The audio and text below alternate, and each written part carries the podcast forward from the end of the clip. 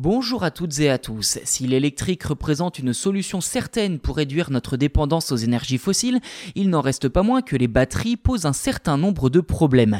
Si la filière du recyclage se met progressivement en place, certaines entreprises misent sur une toute autre approche, la réparation des batteries, ce qui permet à la fois de prolonger la durée de vie des objets et de limiter la multiplication des déchets. C'est le cas de la start-up française Doctibike à Villeurbanne près de Lyon qui a réparé et reconditionné pas moins de 40 000 batteries en 2021.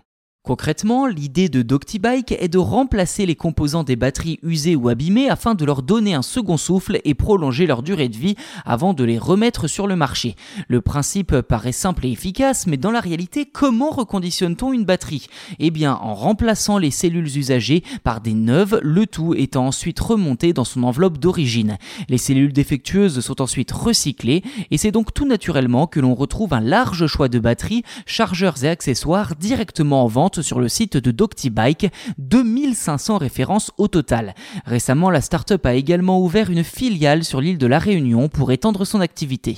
Si la réparation ou le reconditionnement des batteries ne vous est pas familier, eh bien sachez que cette méthode permet d'offrir une seconde vie à votre vélo électrique à moindre frais, d'autant qu'un cycliste garde en moyenne le même vélo environ 13 ans et que la durée de vie estimée d'une batterie n'excède presque jamais les 5 ans. Plutôt que de racheter une batterie neuve tous les 5 ans justement, ou pire, racheter un vélo complet, pourquoi ne pas tenter les batteries reconditionnées? Quand un vélo électrique coûte en moyenne 2000 euros neuf et une batterie neuve elle-même 500 euros en moyenne, eh bien faire le choix du reconditionné peut bien souvent vous faire économiser plusieurs centaines d'euros.